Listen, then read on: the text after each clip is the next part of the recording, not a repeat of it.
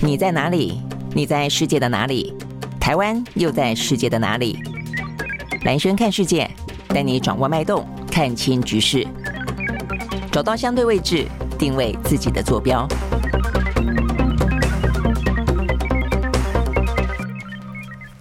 大家好，欢迎收看今天的蓝轩看世界啊。那今天的话呢，呃，全球的大事基本上，我觉得对台湾来说重要的啊，呃，或者世界上面在关注的大概就三件事情啊。第一件事情的话呢，就是马克宏啊访问中国大陆之后啊，他的呃这个拒绝当美国的附庸，然后坚持要走欧洲自己的路，然后还特别提到了台湾，说避免呢因为呢台海的局势卷进了中美之间的纷争啊。这个话的话呢，呃，这个后续的延烧，然后他在荷兰的时候呢，继续的啊这个维持这样的个。论调，那呃，但是呢，就在完成荷兰的演说之后，哦，他在接受访问的时候，似乎稍微替自己的呃这个呃说法做了一些辩解哦，这辩解并没有去修正哦，他认为呢，欧洲应该要走一条自主的路，成为第三强权，但是他去解释啊，为什么他要这样子说？好，那所以显然的啊，呃，这个整个的对于欧洲来看呢，他所面对到的呃围剿的啊这个态势啊，应该是非常的严峻啊，逼得他必须要去做说明。那这这个。我们昨天也特别观察到了，呃其实最主要的话呢，实际上是来自于一些东欧，呃，这个接近乌克兰，曾经是苏联附庸的这些国家呢，特别的对于呢马克龙的说法呢，感到非常的呃不开心哦，那觉得呢呃有威胁感，因为他们认为呃如果没有守好哦跟美国的关系的话呢，搞不好乌克兰的下一个就是他们哦，所以呢这包括像捷克啦，包括像波兰都是这个样子啊。好，但是呃这个我们待会会来说。那另外一个的话呢，就是呢呃这个中国大陆哦，中国大陆的话呢，在今天啊。从昨天到今天，有连续两个呢是在军演过后的行动啊，看起来的话呢，似乎呃呈现了另外一种哦，这个对于台湾施压呃的新方式啊。那呃这个中中间当然有一个部分呃值得讨论，一个就是飞航区。那飞航区的部分的话，它突然之间宣布啊，在这个十四到十八号呃说有三天。呃，说这个部分的话呢，要在我们的东北部啊设立一个禁航区啊，说这个地方因为他们要发射什么东西啊，担心呢会造成飞航的安全啊，所以呢这个地方要有禁航区，但时间太长了啊。那经过我们的抗议之后呢，缩短了二十，缩短为二十七分钟哦。所以从三天到二十七分钟，这弹性也还蛮大的哦。啊，那所以这个部分的话，到底呃是一个呃日常的呃这个国际之间惯有的哦这样一个禁航区，然后进行沟通，还是呢这里作为一个他对台湾进行施压、进行封锁的方式之一？我觉得这个蛮值得关注的哦。那再一个的话呢，就是呢呃针对呃突然间他昨天宣布，呃要针对呢两岸之间台湾禁止大陆进口产品。的这些贸易壁垒呢进行调查，那这个调查的时间点呢，刚好呢一路调调调调查到最晚是明年的一月十二号，就总统大选前一天。好，所以呢，为什么要突然之间进行调查？那调查之后呢，设定在那个时间点上，意思是说，如果调查发现台湾违反了呃 W 呃 T O 的禁令的话，要进行反制吗？那这个反制会跟着我们总统大选的选举结果来进行挂钩吗？我想这个部分的话呢，是让大家在观察，这是另外一个可能对台湾施压的方式，是由透过贸易的方式。好，所以我想这个呢是在。台湾来来说，在两岸之间啊，蛮值得关注的。等于就是在军演过后呢，他是不是用更多、更复合性的方式呢对台施压？那当然，最终一个的话呢，就是在今天啊，各个媒体啊都高度关注在台湾内部。那我相信这个台湾内部的选举啊，呃，结果的话呢，国际也会高度关注啊，因为这次选举的呃这个结果会影响到台湾啊，这个跟中美之间的关系，或者甚至我们讲到会影响到战争与和平啊啊。但是昨天的话呢，赖清德呃他说。说这不是一个战争与和平的选择，这是一个民主与专制的选择。那昨天的话呢，很特别的是，国民党里面的中常会呢，透过哦这个立委提名的方式呢，请来了所有的这些呢大咖的县市长啊，呃齐聚一堂，因为他们是提名委员会的成员嘛，中间包括了侯友谊。那他进场的时候呢，俨然就像是一个呢准候选人的样子。好，所以呢，台湾的总统大选呢，显然的啊，这个已经站到啊这个起跑线上了啊。所以这三件事情，不过这坦白说，这三件事情，我觉得对台湾来说，可以说是一个环环相扣的同一件大事情。我觉得台湾在今年到明年的一月十三号之前，我们要选举。那我们选举的话，我们要选出一个什么样子能够因应目前台湾最重要的一个局势。那所以要先认清台湾目前的局势是什么。台湾的最大的问题在哪里？台湾的问题呢是来自于台美关系、两岸关系、全球的地缘政治的高度的复杂的呃快速的变迁，以及台湾内部的治理问题。台湾内部治理问题的话，坦白讲，问题真的还蛮多的哦。这段时间大家应该很明显的感受到，就一个比较长期的框架来看的话呢，年轻人呃这个工作的状况不是那么好，薪资是停滞不前，然后呢呃整个的物价高，房价高，我想这个问题呢，包括少子化、高龄化，这这个比较结构性的问题，必须要去面对、去改变的。但是并没有改变的很好，改善的很好。那另外一个比较近的，包括什么缺氮啦、缺电啦、缺水啦，我想这些部分的话呢，都是哦这个眼前的很大的问题。好，所以面对这些呢。有外的有内的问题，那我们该怎么去做选择？哦，那我想这个部分的话呢，候选人的辩论啊、辩证，以及我们要选出什么样人选的人，他的一些呃长期以来我们对他的一个呃政治态度跟他的能力的一些认知就变得很重要了。他们怎么样去表达这些事情啊？所以呢，这些事情呃，我觉得对马克宏，我觉得为什么会那么的高度关注啊？全世界也关注，但是欧洲国家关注他比较是针对俄乌战争，比较是针对呢欧。欧盟国家的安全性，在这个俄乌战争当中所凸显出来的，呃，他们可能开始感担。感受到了危机，但对我们台湾来说，我我认为要看的是，今年当呃欧洲大部分的国家哦、也在这个俄乌的呃这个战争的威胁底下，去思考不要对于俄罗斯过度的去依赖天然气等等的资源，那也因此更进一步的跟美国交朋友或者关系更紧密的同时，还是有这么多的大国，他们坚持走自己欧洲自主哦，那我想对台湾来说。呃，就像欧洲，欧洲跟美国之间的关系有非常长期的历史的友谊哦。那我想这个部分是不会改变的哦。我想这也是我们待会儿会讲到马克龙呢，他在后来进行澄清的时候，他也特别强调说，我讲欧洲自主，并不代表我们要跟我们的盟友切切断关系，不代表说我们跟我们的盟友关系会改变。所以同样的，台湾。在讲到说要跟对岸之间进行沟通、进行交流，确保风险控管，确保不会发生战争这件事情，跟我们跟美国好这两件事情哦。那但我觉得现在台湾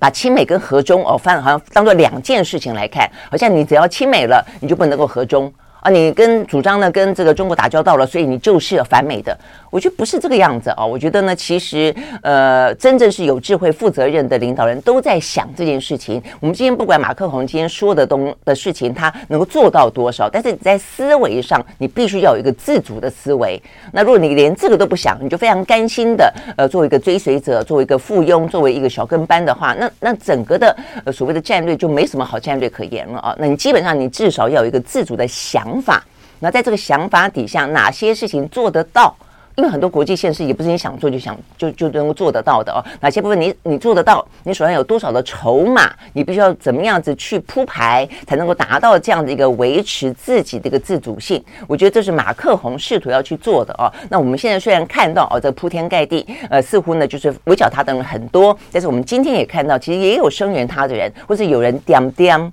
不说话，但是跟着他的脚步走的人，比方说德国的外交部长现在正准备要去访问中国大陆。OK，我我觉得这个事情啊，所以他为什么说可以是一件事情啊？我觉得对于台湾来看，就是呢，国际之间目前呢正在非常，呃，你你看这段时间大家在讨论啊，就是国际关系，国际目前的复杂的地缘政治已经走到冷战时期以来最复杂、最紧绷的一个时刻，这是一个事实哦。我们一定要先去体认到这样一个快速的变化跟一个非常严。严峻的变化，好，那既然在变化，那呃，局这个棋盘动了哦，以前不动，我们可能就是相安无事，用过去的方法。现在动了，那因这个动，我们要该怎么样的去看清楚这样的一个局势，找到自己的位置，然后呢，拟定出更清楚的、更新的一个呃适合自己的战略。我觉得这是目前我们应该要做的事情，也是在今年总统大选的时候应该要讨论到的事情哦。这个领导人要负责人提出来的，选民也应该睁大眼睛去看。看我们这些呢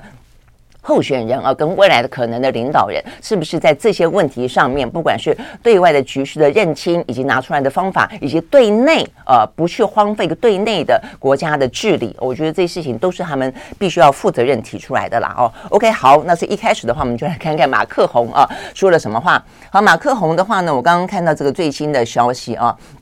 嗯，他显然的呃，这个就是虽然他在荷兰呢，呃，这个演说呃一样的，呃，就是谈到了他认为的几乎就是呃这个呃这个原封不动的呃这个照说一顿呃这个他在呃这个访问中国之后呃这个接受媒体访问讲的那一套话之外，他呢呃特别去说明了一些呢呃这些呃。理由了哦，那他呃，在这个他们就说这个报道上面讲说，他在进行对荷兰进行国事访问之后的第二天，他在呢阿姆斯特丹特丹啊举行了一场的记者会，他特别强调说呢，他呃讲了这一番话了哦，他就说呢，其实他最主要的被。背后啊想的是什么？他说呢，我还是支持维持现状的。他等于说台海之间的现状。他说呢，这个部分呢，啊，包括他对中啊，对中还是一样所谓的一中啊，一中政策等等等啊，还包括跟美国的关系。他说这个维持现状的状况，他说这是连贯的，从来没有改变过啊。他说呢，他其实只是呃要去，他不赞成啊，不赞成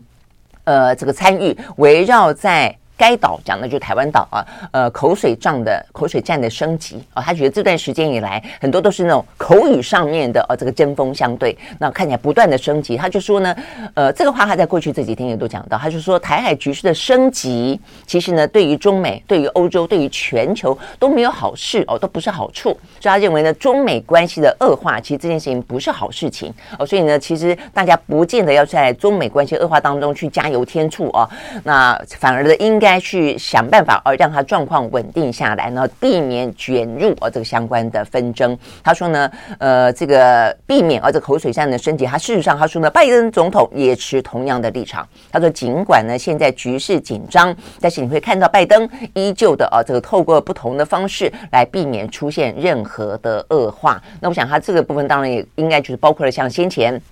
间谍气球事件啊，这个中国的气球飞到了啊，这个美国的上空。其实美国的内部啊，实际上对这个事情是非常的啊，这个有警觉的哦。那甚至呢，因此呢，反中的情绪也是高涨的，所以才会到最后逼不得已啊，这个呃，拜登啊，本来呃反应比较呃，觉得好像比较无所谓、比较慢的，后来还击落了哦这个气球，但是也并没有后续的采取太多的哦这些什么呃捞捕啦、呃展示啦、哦这些比较呃敲锣打鼓的行为哦，那。甚至之后啊，这个在有关于嗯麦卡锡访问台湾这件事情，一方面台湾方面也希望呃能够呃有所节制，美方也希望哦，所以这个部分也是有所节制的，甚至他们还是希望哦能够让拜登跟习近平呃在啊这个蔡英文过境美国之后能够通个电话。我想这些事情都是啊这个马克龙点出来的，也是我们这段时间也都关注到的哦。好，那所以呢，这个部分的话呢，呃，是马克龙昨天提到的。然后呢，他也特别再次强调说呢，呃，他说啊，这个欧洲国家不能够成为附庸，拖进啊，被拖进美中之间任意日日益加剧的对抗当中这件事情。他说呢，呃，重点是啊，还要强调的是，作为一个盟友。不等于当一个附庸哦。他说我们跟美国的关系啊，他说我们跟美国的关系的话呢，依旧是非常的啊，这个呃深啊，就深啊深且广的啊。那他就说呢，像这个部分的话呢，事实上一直都是，但是重点在于说，我们欧洲人不应该要在观念上面就自己觉得自己是一个追随者，然后的话呢，过度的去适应美国的节奏。然后也接受中国的过度反应啊，所以他也特别呃，所以这边他也稍微的批评了啊，这个中国大陆上很多事情他们也过度的反应，所以他就觉得这件事情上面的话呢，呃，对于欧洲来说，欧洲的战略自主就是这种观念，他就说呢，我们不要当个附庸，我们依旧的跟美国之间呢会有非常好的关系啊，但是我们必须要自己的自主思考。他说呢，如果只是因为结盟跟合作就丧失了自己为自己打算的权利。他觉得这是不对的。OK，好，所以大致来说是这样子了啊。所以显然的就是他并没有改变哦他的想法啊，但是呢，他特别做了一些说明。呃，这个说明听起来就是他呃这个坚持了啊，这个会强调了呃法国也好，欧洲也好，跟美国之间的关系呢，依旧是最紧密的盟邦啊。那只是说呢，它并不损害欧洲作为一个自主、独立思考。那为自己的权益去做争取的一个呃，你说区域也好啊，这个呃这个集团也好啊，所以这个部分是他的说法。那这个部分的话呢，我看到呢，在今天啊，这个其实相关的欧洲媒体啊，呃或者西方媒体做了一个相关的报道，这个报道里面也特别提到说，呃，他们观察到啊，这个我们刚刚讲到，就是比较是属于东欧的部分啊，这些国家呢，对于马克宏的话特别特别的感冒啊，然后呢，也强调呢，这个跟欧跟美国关系之间的重要性啊。那因为这他们认为这是一个呃他们啊这个国家安全的基础，而且我刚才所说的，因为他们比较临近啊这个呃乌克兰比较临近俄罗斯啊这样的一个所谓的呃前沿吧哦，所以他们对这方面的风险的意识呢比较强。好，但是的话呢呃。也有，他们也报道说，其实哦，其他的一些欧洲的比较属于中心点的地方啊，就包括像是德国啦、意大利啦、西班牙等国，事实上呢，都也还是支持欧盟得要积极的接触中国大陆。好，所以这边讲到的就是说呢，其他国家当然在马克龙这个捅了马蜂窝的呃这个风头上，大家都点点不说话哦，但事实上。不要忘了，呃，其实，在马克龙之前，是西班牙的总理啊，这个桑切斯访问中国大陆哦，他还出席了啊，这个一些经济的论坛。那在这个之前的话呢，是德国的总理肖兹先访问了中国大陆哦，所以我们昨天就会讲到说呢，马克宏事实上呢，虽然看起来他们就形容他像那个小公鸡一样啊，这个昂首阔步哦，这个有时候不可一世哦，所以有时候法国人讨厌他，这段时间特别讨厌他，也是因为觉得他太过自负。哦，目中无人了哦，但他过去这段时间，呃，作为一个呃，他认为他自己非常擅长哦，这个外交当中的国际事务这个部分，呃，还像个小公鸡，过去呢都要强出头啊。但是呢，在对中这件事情，他已经把他的呃这个呃日程给压缓了啊，缓过于德国，缓过于这个呃西班牙。那但是他话当然还是讲得非常的直接了啊，所以呢，比较不去。遮掩啊，甚至他可能想要去凸显啊自己的一个呃这个自主性也好，或是一个领头羊的角色啊，结果呃没想到被打得特别的凶了啊。好，但是我要讲的是，事实上确实啊，其他的这些欧陆国家，而且你可以说它是一个比较经济体比较发达的国家，或者在欧盟里面呢发言呃这个就是非常分量比较重的国家，事实上呢，他们确实虽然嘴巴没有说哦，但他们也都。倾向于支持欧盟应该要有自己的独立的战略自主空间，我想这个是一个事实了哦。那所以我们也看到这个今天的消息说，这个德国的外长啊，这个德国的外长呢，他叫做呃贝尔伯克啊，他也呃就在他们也特别提到哦，国际电子关系就是就在中共的环台军演之后啊，他呢却呃要首次的出访北京。那当然，这时间点来说的话呢，我想对他们来说都有点敏感，所以他们都得要去稍微说明一下啊，呃，为什么在这个时间点上啊，对于他们这个呃觉得的眼中的呃反民主的啊，这个倾向于是独裁的啊，有些时候是违反人权的这些国家，他们还要去进行访问。那这个德国的外交部长特别提到说，呃，他是要聚焦在第一个，当然也还是啊这个俄乌关系，但他们也会关心台海局势。然后呢，中国的人权还有地球的暖化问题啊，那所以显然他们也从马克宏的身上得到了教训啊，就是说你就算要表达跟中国之间的不脱钩，但是你一定要呃记得一定要谈中国的人权啊，一定要谈台海的啊这个支持等等等啊。那事实上呢，这个贝尔伯克他也确实在启程前他强调了啊，他说呢，欧洲会把中国同时定位为伙伴、竞争者跟体制对手。所以呢，欧中关系的未来走向，呃，会取决于哦，这个中国呢选择哪一条路哦。所以对于欧洲来说的话呢，这三个角色呢看待中国同时存在，所以你就会知道了。如果这个三个角色同时存在，你要对应它的手段、跟工具、跟方法也都会路径啊，也都会同时存在嘛。所以呢，当它是一个伙伴的时候，那很可能就在经贸上，在这个呃改变这个气候暖化的问题上，要共同携手。所以呢，方式会比较的平和，呃，要进行对话，进行沟通。但如果说是另外一个呢，呃，不只是竞争的，甚至这个体制对手的时候，哦，比像比方说一些侵犯人权的事情，一些呢比较威吓的，甚至一个军事性的行动，哦，那这部分的话呢，可能他们就要采取一个比较强硬的态度，哦，那不断的呢，实时的进行批判，进行提醒。那我想这个部分的话呢，是呃，这个德国的外交部长呢，呃，在应该就是在。昨天吧，啊，这个正式启程，即将要抵达呢中国进行访问。那他当然也再次的强调，我想这就是他此行最主要的目的了啊。呃，有两个，第一个，中国是德国最大的贸易伙伴。哦，所以呢，他就说这个部分其实，呃，德国跟中国之间的交往必须是持续的存在的。但是对他来说，因为他毕竟不是这个经济经济部长嘛，而且不是负责这个贸易的，他特别要去呃做的一件事情是，他说，因为又是又是可能的伙伴，又是竞争者，又是一个体制的对手，他所以必须要去认清这个时代当中新崛起的这个大国家。哦，所以他说，哦，他会。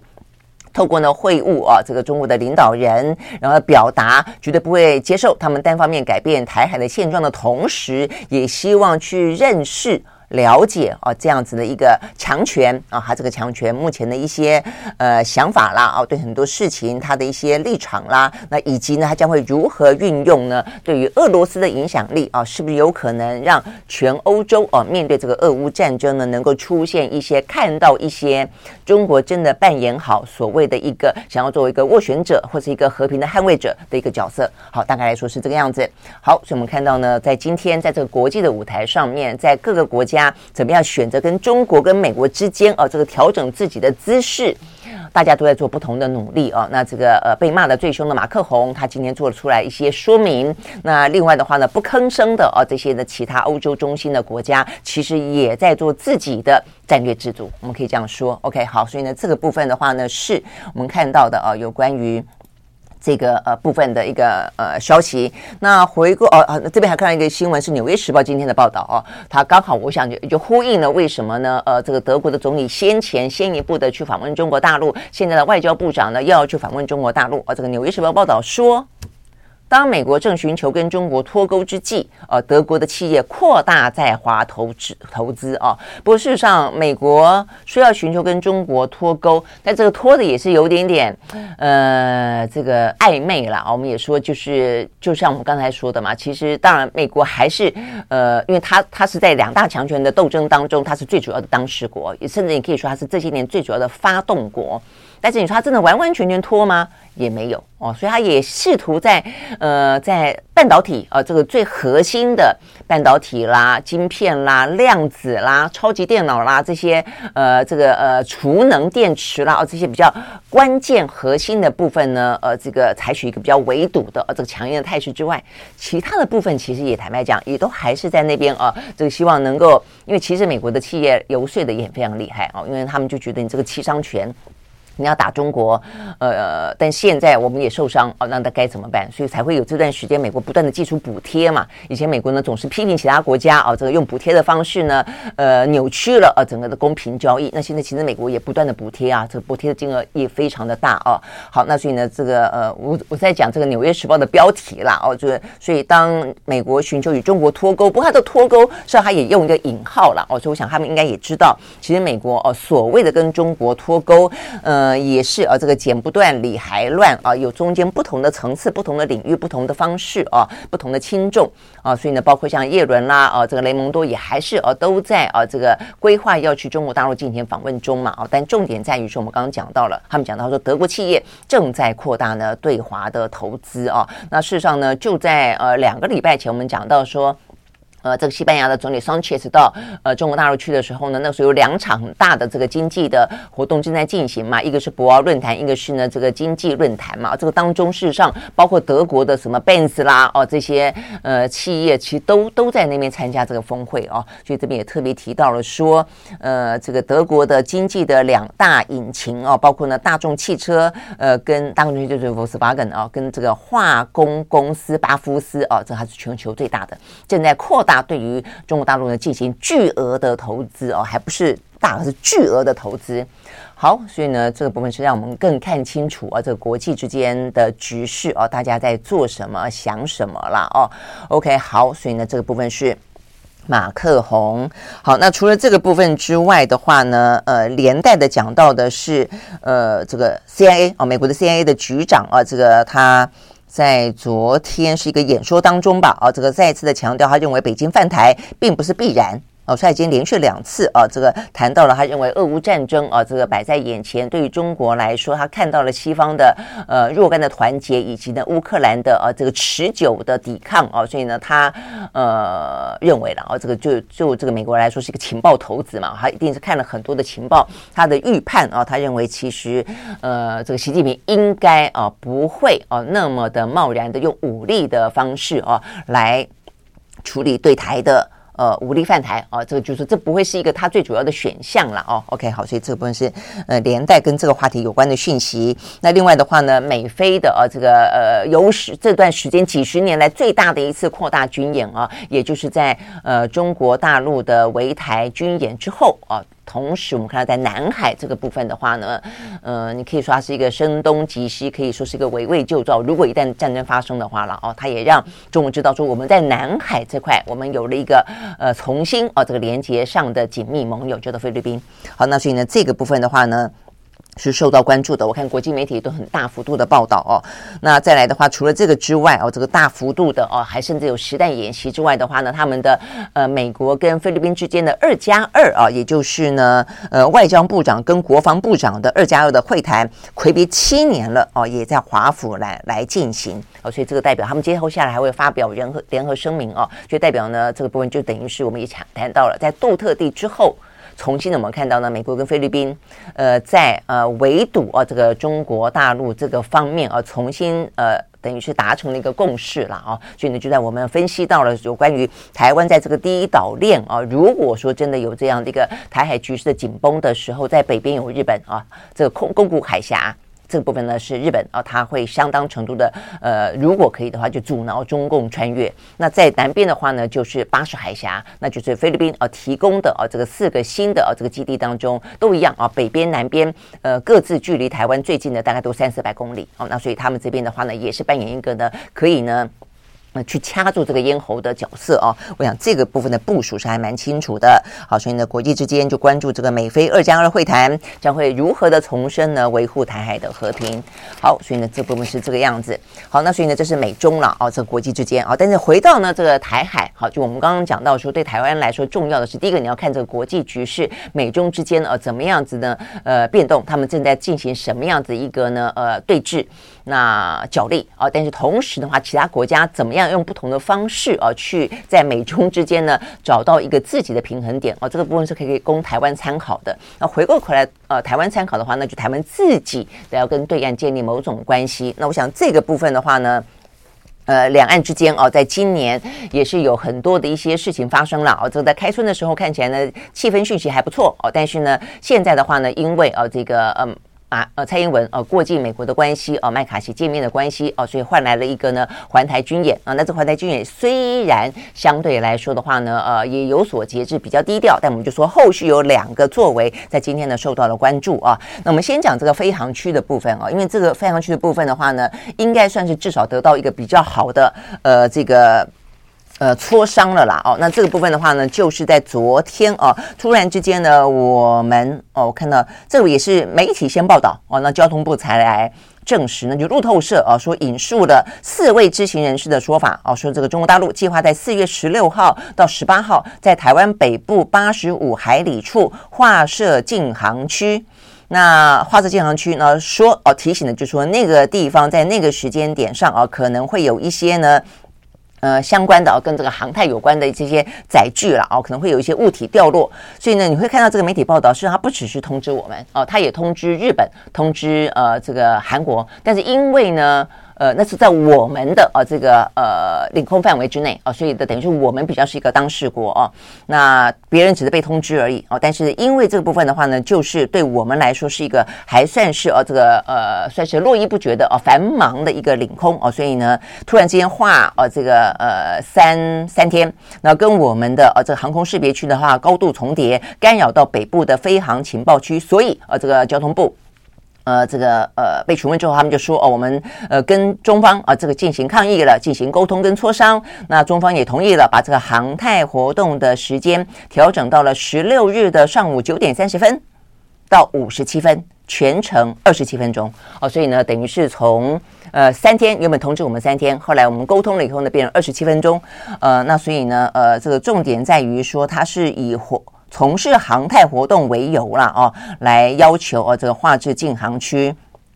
呃，那日本政府啊也表示啊，这个中国已经通知他们了。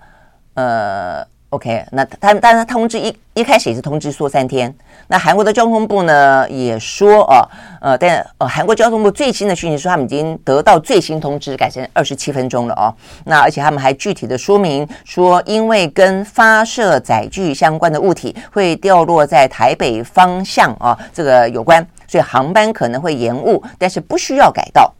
那呃，经过这个媒体去查查了，我看到他们说，事实上他到底是干嘛？为什么要划那么一个禁航区啦？哦，那为什么又可以从三天缩短到二十七分钟？那目前看起来的话呢，应该是呃跟这个有关。这个的话呢，是中国航天科技集团先前公告，他们有新的一个气象卫星，叫做风云三 G，将会在四月十六号早上九点四十分，由长征四柄火箭。呃，从太原卫星发射中心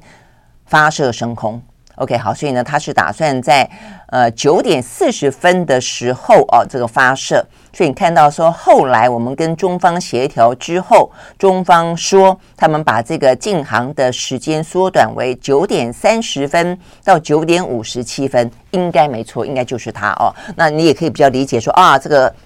南韩说到了，很可能会有一些发射载具的掉落，大概就是这样子嘛，因为你要发射哦，这个相关的卫星。载具后来就会掉落在附近的这个海域上嘛，哦，那所以呢，行经的呃这些航班当然要稍微注意一下。OK，好，所以我们这次看到啊，目前看呃这个有关于呃这个禁航区的状况，大概是这样的一个情形了哦。那所以目前来看的话呢，我们的交通部长王国材，呃，有媒体问他说，这个是不是呃这个中共对台的呃这个跟着环台军演之后的认知作战之一，就是要吓我们。呃，这边王王国材也说他不晓得啊，他就说呢，我们是从航空安全、国际航线以及台北的飞航情报区的需要做一个表达哦，所以意思听起来就是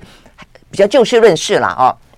那所以呢，我们确实有透过管道跟中国沟通哦，说呢，这个如果说三天的航太活动对于呢国际航线的影响太大了哦，所以他们也呃因为这样的关系哦，因为如果说真的要影响的话，王国才的说法是每天会有一百六十班受到影响。哦，那所以呢，现在呢，如果改成二十七分钟的话呢，大概只会有三十三班受到影响啊。所以呢，目前看起来这个三十三班的话，呃，第一个，我呃，台湾我会在今天晚上九点钟发布呢航船的呃通告，就是在船海面作业上的船只，因为会有东西掉落嘛，哦，所以商船跟渔船要避开这个区域。那另外的话呢，这三十三班可能的航航班啊，他说呢，在这个二十七分钟当中，应该会往南飞一点，就。脱离原本的航道呢，然后避开这个区域，大概来说是这个样子啊。所以同样的，也是在今天晚上呢，会发布呢飞航的通告，大概来说是这样子。好，那所以这个事情的话呢，呃，是不是啊？这个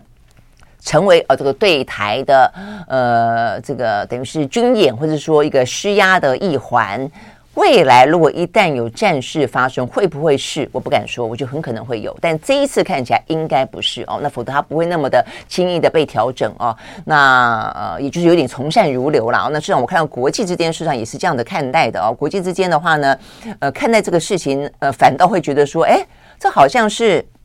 很罕见的哦，看国际之间，呃，出现让步哦，所以我这边看的是 Bloomberg 啊，这 Bloomberg 呢报道说，呃，在这件事情啊，等于是这个路透社先披露了哦，说他们对台湾有三天的哦这个禁航的这样的一个呃公告哦，但是呢，台湾去沟通。协调了之后的话呢，哎，中方就决定缩为二十七分钟。那 Bloomberg 报道说，在台湾呢做出抗议之后啊，呃，这个中方就进行了调整。这可能是两岸陷入紧张之际，北京所做出来的罕见的让步。哦，那他认为呢，这可能是中国的政府不同部门之间协调出了问题。哦，那意思就是说，呃，没有打算在这个事情上面啊，这个当做一个呃武器啊，或当做一个工具要去干嘛的哦，那只是呃出了一个问题，所以一经协调之后也就 OK 了。好，所以呢，这个部分但是也让我们呃有所警觉了啊，就是说事实上，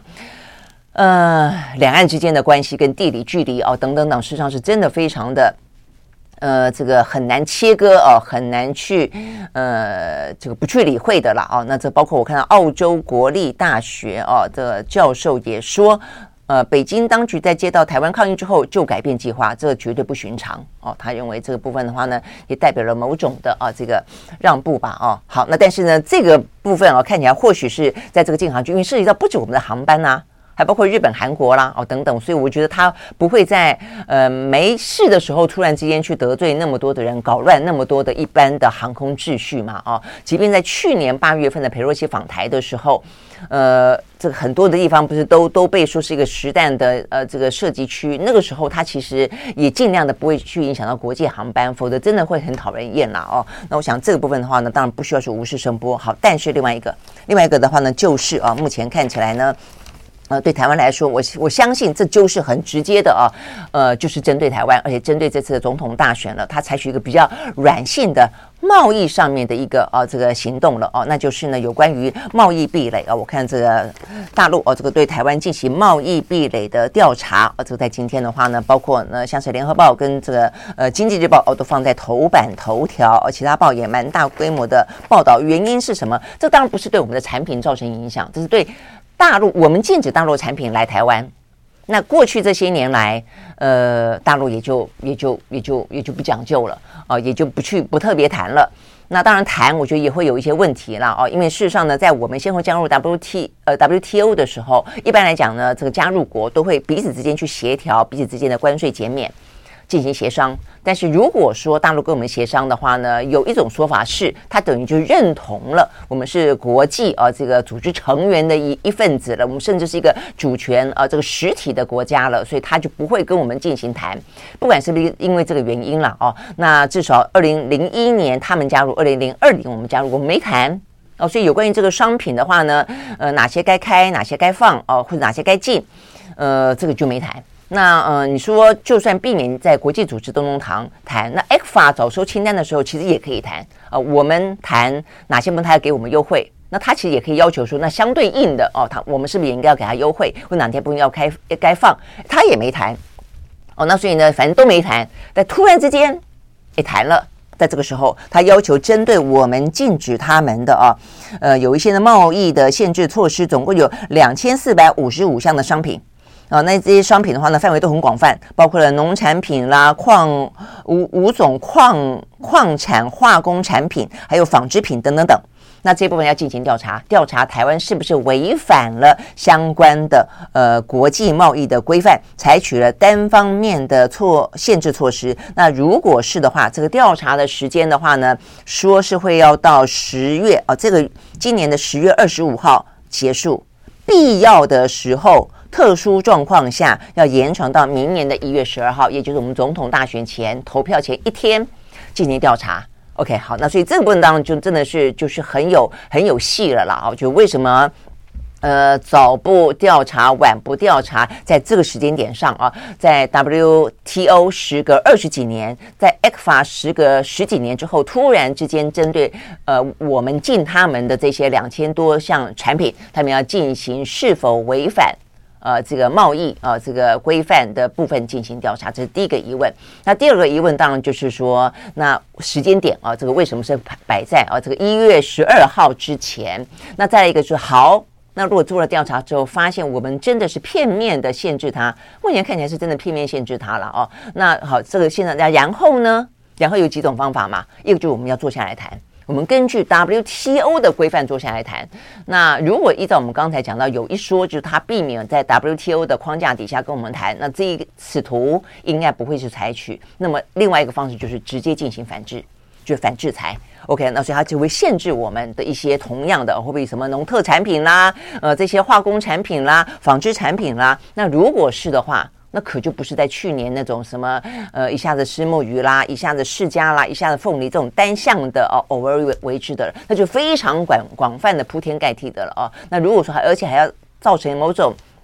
呃，这个反制呃的对等的话，我们限制它两千多项，那会不会也要限制我们两千多项呢？我想，我想，我想这个问题就比较伤脑筋了啦哦。那当然也有一个可能性，就是呢，这个时候呢做这样子的一个呃动作呢。有一个一竿子钩啊，就一箭双雕的，呃，对他们来说一个策略的好处。一个可能针对明年总统大选啊，他可能握在手上是一个软性的筹码，是贸易的筹码。另外一个就是今年七月啊，这个今年七月的话，我们本来要加入这个 CPTPP，有没有印象？泛太平洋的这个伙伴的贸易哦，贸易伙伴协定。呃，加入之后，当然就很多的地方我们也可以让。大家谈关税减免啊，这样的一个状况啊，今年经济不太好，大家都很希望能够谈好这些部分。那但但是呢，这个部分的话，我们一直没有办法啊，这个呃进行呃，等于是。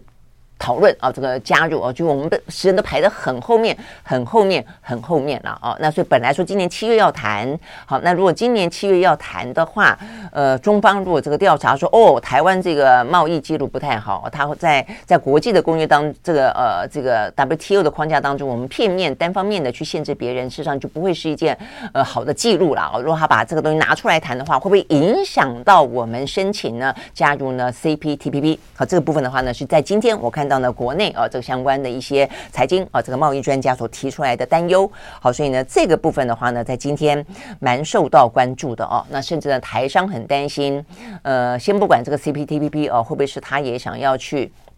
影响的不让台湾加入，因为他本来就不太希望台湾加入了啊，这个影响台湾加入的一个动作之一。但重点在于说，如果说他调查结果是，而是了之后他采取反制的话，台商啊，这个今天很多受访的担心，单方面让利的时代结束。哦，那不过我想这个呃话里面当然意思就是这是单方面让利了啊。这个过去以来确实啊，这个就是中国大陆对台湾呃让利不少啊，包括 ECFA 都是 ECFA 的早收清单，呃，其实都是属于对台湾让利的部分。那他现在握在手上，如果他今天要要结束，那第一个台湾就会台台商就会先受到这个呃和平红利结束的影响。那再一个就是他反过来制裁你。啊，因为你制裁他，等于他他你限制他，他也要反过来制裁你，那等于是又进一步的啊，不只是原本的红利没了，呃，接下来他要要求你啊，这个就等于是跟他一样对等啊，这个部分，那对于台商来说，当然压力会非常的大。好，所以呢，这部分你可以看得到，这个对于中国大陆来说，他也开始在试着啊，呃，某个程度你可以这样讲，再把它放大一点来看好了。如果说我们在今天讲到呢，呃，去年八月份的对台军演，那包括呢刚刚过去的三天的环台军演，都被大家质疑说，你不是你要作为一个斡旋者吗？你不是要做一个区域的和平者吗？那你用这种方法来对待台湾是和平吗？哦，那符合你的要塑造的形象吗？OK，他可能也觉得说，哦，这部分似乎确实哦，虽然他们嘴巴说这个问题很荒谬哦，但是坦白说，国际就是会这样的看待这件事情，而且它也是一个事实哦。尽管你不认为台湾是一个主权独立的国家，但是让我们是，很多国家也认为是哦。那所以这部分对于中国大陆来说，它确实会有这样的一个形象上的风险。那所以他如果他用个比较软性的方式呢？这会不会就是一个方式之一？我认为是啊，就是说我今天可以透过很多方式来对台湾造成所谓的窒息的施压。它军事是一个最后的手段，坦白讲啊，而且它是一个最太过耀武扬威啊。其实真的是对一个国家的呃崛起中的大国哦，想要做一个负责任的大国来说，这个形象绝对是不好的，对于任何国家来说都是不好的哦。所以呢，其实某个程度来说。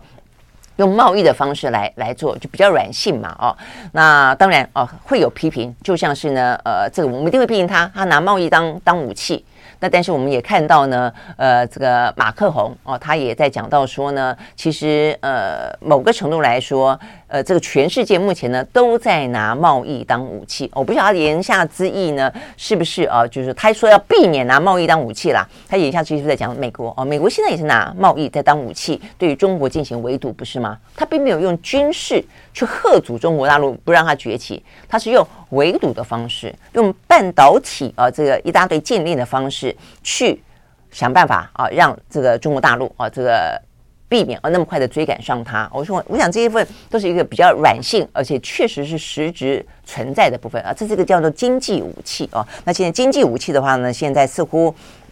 嗯，在大家不希望啊看到俄乌战争这样的一个战争啊，这个每个地方都起来的时候，那当然贸易成为另外一个可能的手段了啦啊。所以对台湾来说，我想这个部分就会要非常的呃警觉哦，要观察这件事情的一些相关后续了哦。那而且也就是哦，这个到底对大陆来说，他既然手上握有这么多的筹码哦，那台湾哦该如何的跟这样的一个强邻打交道啊？就像是我们不见得是跟。呃马克宏一样的啊这个方法，但是一定要有这样的一个思维。OK，好，所以回过头来看今天的台湾，另外啊两个媒体的头版头都是报道我们的总统大选。自由时报报道的是赖清德啊，讲赖清德呢获得了啊这个民进党的提名，然后呢这个中国时报报道的是侯友谊在昨天国民党中常会说他做好了准备了，随时都可以上场啊，随时哦，OK，好，随时都可以上场。所以我想这两个部分啊都是。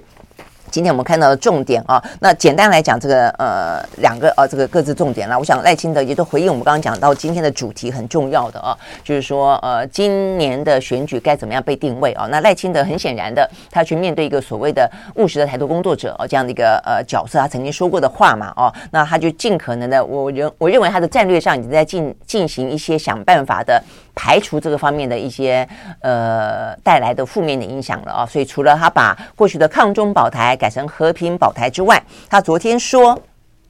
二零二四年不是战争与和平的选择，是民主与专制的选择哦，所以他等于是在想办法去解国民党的套啦，因为现在国民党都讲哦，这是一个战争与和平的选择，其实我也觉得这是一个战争与和平的选择。如果说一路的用这种比较挑衅的方式，或是甘为美国的马前卒的方式。真的是擦枪走火的，呃，风险都在我们身上。我觉得这部分的话呢，真的是台湾必须要尽量避免的了啊。但很显然的，呃，当然这个不见得一定要在那么快啊就会有立即的战争发生。但是，呃，擦枪走火的可能性跟未来的啊这样的一个几率。我们当然希望他能够尽量的降低，就尽量降低。好，但是赖清德的重点在于说，他不希望这个成为今年的主论述嘛。哦，所以他就说，今年会是一个民主与专制的选择。那至于两岸的议题，他说台湾已经是一个主权独立的国家，不需要另外宣布独立。啊，这个是他先前说过的。那他说呢，台湾没有统独问题，民主才是重点。台湾没有统独问题吗？台湾是没有。但民进党有统独问题，民进党不断的挑起台湾的统独问题哦。我觉得，如果说你真的说台湾没有统独问题，那就请民进党停止给别人贴标签、戴红帽子。我觉得，如果这样的话，就代表你真心认为台湾没有统独问题。即便台湾对于两岸之间的关系有不同的想法跟做法，但都可以内部想办法寻求共识，共同对外。我觉得这才是一个。是一家人嘛，是是是一国人的概念嘛，哦，但是其实，在过去这些年，民进党不断的在分化分化，不是吗？尤其碰到选举的时候，那现在他说台湾没有统独问题，很好啦，他这样说哦，但他看他怎么做哦。他说呢，民主才是重点，他要推动民主团结、民主治理跟民主和平。好，所以呢，这是赖清德的说法哦。那看他怎么样子去做，因为那，现在很多的不团结，现在的缺乏治理啊、呃，现在看起来台湾有战争的危险，不和平，实际上也都是在民进党主政底下呃出现的问题嘛啊。所以他现在突然之间说他要推动啊这个民主团结、民主治理、民主和平，有点打蔡英文一耳光的感觉啊。那就看他怎么说哦，以及接下来怎么做了啊。好，那至于国民党呢？啊，国民党部分的话呢，昨天就是呃侯友谊嘛，啊侯友谊他昨天是一个立委提名，所以这些是提名委员会。当然这一波三三折了，哦，这个先前的成员并没有这些人，那后来呃因为被批评了嘛，啊这个朱立伦被批评，所以就广纳了这些人，然后也意外的造就了呢一个侯友谊呢，呃这个造势啊，这个有点像是间接造势啊，这个登场的机会了啊，所以昨天。呃，在这样的一个中常会的场合当中啊，这个朱立伦、侯友谊、卢秀燕、蒋万安、张善政、黄敏惠啊、许淑华等人啊，都是这些县市长的呃后的的县市长啊，都已经第一阶段提名的立委参选人，手牵手高呼国民党加油、国民党团结、国民党胜利啊。那侯友谊，我刚刚也特别讲到了啊，他的。重点啊，这个在在上面讲的话了，因为一出场看起来气场就很十足，满场全程都是堆满笑脸啊，真的笑到呃这个眼睛都眯了啊，这个嘴颊都开了啊。他说呢，我随时都让自己准备好，面对所有的挑战都能够克服，随时可以上场。OK，好，所以呢，这个部分的话呢，今天媒体报道都认为呢，这个言下之意啊，不管是就这个呃讲到什么朱立伦跟侯友谊有心结的啦，讲到说呢，呃，这个呃谁还在卡侯友谊的啦，或者侯友谊还在三心两意的啦，在昨天那个场合当中，似乎都得到了相当程度的答案啊。但是我觉得比较呃微妙的是，昨天也另外一个啊，这个说要。希望能够参与哦，国民党这次征召的，希望能在民调里面表现良好的郭台铭，昨天呢，呃，赴日啊，这个进行访问啊，他还在继续的强调啊，这个台湾需要一个经济上面的领导人啊，那所以呢，呃，就算是侯友谊昨天看起来笑眯眯的啊，呃，也不能够忘记，就是你既然说了，国民党说要敞开啊，这个双臂欢迎非绿的来共同整合，那郭台铭就我觉得这这个呃民调的比。的的呃擂台还是要让他们公平的去表现了哦，那只是说到目前为止呢，侯友谊当然对国民党内来说是比较青睐。那在几次的民调当中看起来，即便有因为延迟表态而民调下降哦，但是也还是高过郭台铭。但是谁知道呢？搞不好郭台铭经过了访美啦、访台，呃，声势会稍微好一点也不一定啊、哦。所以总而言之，你可以看到国民党内的风向哦，但是呢，呃，就最后的征召的话呢，当然还要啊、这个。等到国民党哦，他们现在还是没有确定什么时候征召了啊、那既然整个的呃侯友谊哦看起来态度也很明白了啊、哦，这个郭台铭的行程也这么的紧密了哦，我觉得也避免也未必要再拖那么久了啦，避免夜长梦多哦。这个能够尽快的进行民调，进行进行征召，我想对国民党来说也是一件好事。嗯，那所以接下来就等待呃柯文哲从美国回来了哦。那这个柯文哲这次访美之行话也还蛮多的，讲了蛮多的哦。这个两岸关系的有些话，我觉得他讲的其实还蛮好的。我坦白讲，我觉得很符合我们刚刚讲到的哦。这个就是一个你要稍微的退一步哦，你心里面不要有什么美啊、中啊、台啊、呃、统啊、独啊的挂碍的时候。呃，你比较能够有一个所谓的战略自主哦，所以呢，对柯文哲来说，讲到的是对美对中的关系，以及在统跟独、呃战与和的关系啊。这个台湾应该抓住自己的自主权。更重要的是，我觉得他有一句话讲得很好哦，他就说，呃，过去这些年来，台湾的呃政治人物们有想过对内团结这件事情吗？啊、有没有？对啊，你觉得有没有？呃，我觉得看起来，至少每次在讲到这国际的局势、两岸的关系。就是同与独嘛，哦，你觉得他们有试着要内部团结，说啊，我们坐下来谈一谈，呃，这个有没有？你不要九二共识，那个什么什么九六共识，什么九五共识啊？那或者别的什么共识有没有？哦，有没有这样努力过？我觉得是没有，是没有。哦，那所以呢，这个部分的话呢，在今年不错啊，我觉得呃有三组啊，至少有三组候选人会出来，至少三组了啊，呃，把话给讲清楚啊。那我想这个部分对台湾来说才是最重要的，毕竟这是一个全球都认为的一个关键时刻，更何况是在关键时刻当中关键地区的台湾。OK，好，我们时间到了，明天同一时间我们再会喽，拜拜。